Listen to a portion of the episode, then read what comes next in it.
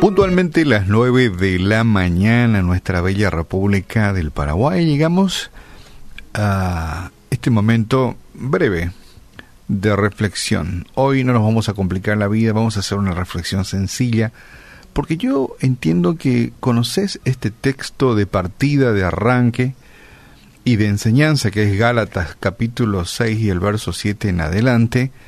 El apóstol Pablo nos dejaba una muy buena enseñanza práctica. Esto sirve en el siglo XVII, en el XVIII, en el XX, en el siglo XXV, hasta en el siglo XXX será muy útil y es importante conocer en primer término y en segundo término ponerlo en práctica.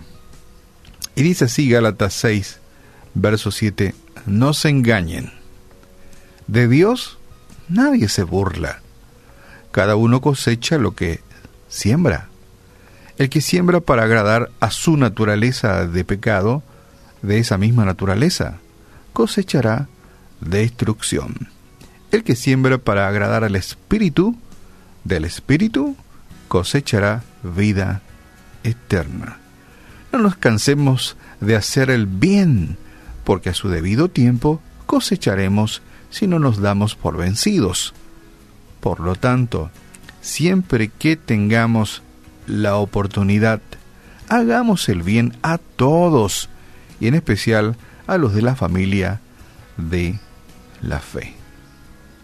Qué interesante, esta es una, una versión muy fácil, muy entendible, muy agradable para la lectura y nos queda bien clarito lo que Pablo en aquel tiempo ya enseñaba a los cristianos de a los de Galacia de aquel tiempo, ¿verdad? Pero nos queda a nosotros eh, eh, la influencia de su enseñanza y como te mencionaba, esto servirá y será de, mucha ayuda para los que vivan en el siglo 30. Algunos me dirán, bueno, la iglesia ya no va a estar en ese tiempo aquí, ¿verdad? Porque el Señor viene pronto. No tengo duda que sí, ¿verdad? Pero va a servir para el siglo 22, siglo 23, siglo 25. No nos engañemos. Dice Pablo, de Dios nadie se burla. Cada uno cosecha lo que siembra. El que siembra para agradar a su, a su naturaleza, a su yo. De esa misma naturaleza, lamentablemente se cosecha destrucción.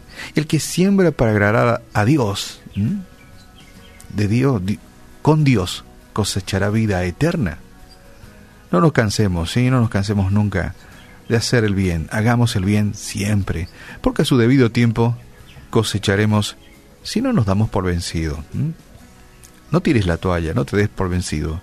Espera el tiempo de Dios. Él tiene su tiempo. El tiempo de Dios es tiempo perfecto. Por lo tanto, siempre que tengamos la oportunidad, hagamos el bien. A todos, sin excepción, a todos, especialmente a los más necesitados. Y de una manera muy, muy, muy, muy especial, Pablo nos decía, a los de la familia de la fe. ¿Qué tal si empezamos por casa, sí? A los de la familia de la fe. Y con los de la familia de la fe, hagamos bien a todos. Qué interesante. Espero que estas sencillas palabras de la carta del apóstol Pablo pues haya llegado a ti y que con la ayuda del Señor pongamos en práctica, porque esto no se puede refutar. La ley de la siembra y la cosecha no se puede abolir nunca. Esto se cumplió, se cumple hoy y se cumplirá mañana y siempre. Hagamos buena siembra para tener una buena cosecha. Padre, en el nombre de Jesús te damos gracias en esta mañana.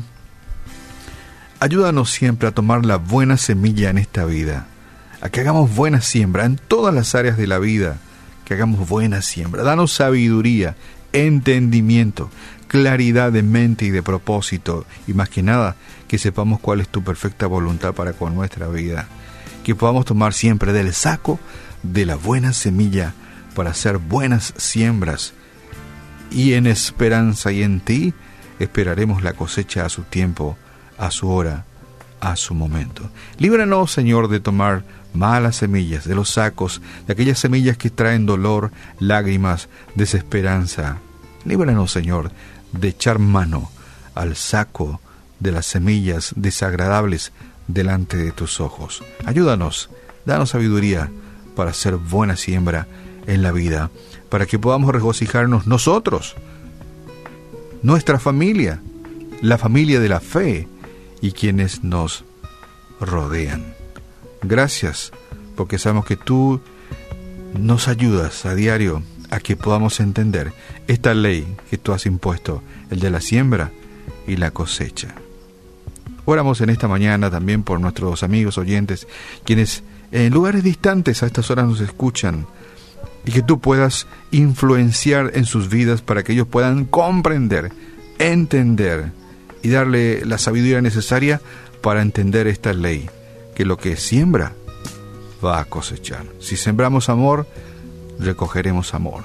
Si sembramos perdón, recogeremos eh, perdón. Si sembramos solidaridad, cosecharemos solidaridad y tantas cosas que son agradables delante de tus ojos. Que así sea. Oramos en esta mañana en el nombre de tu Hijo amado Jesús. Amén.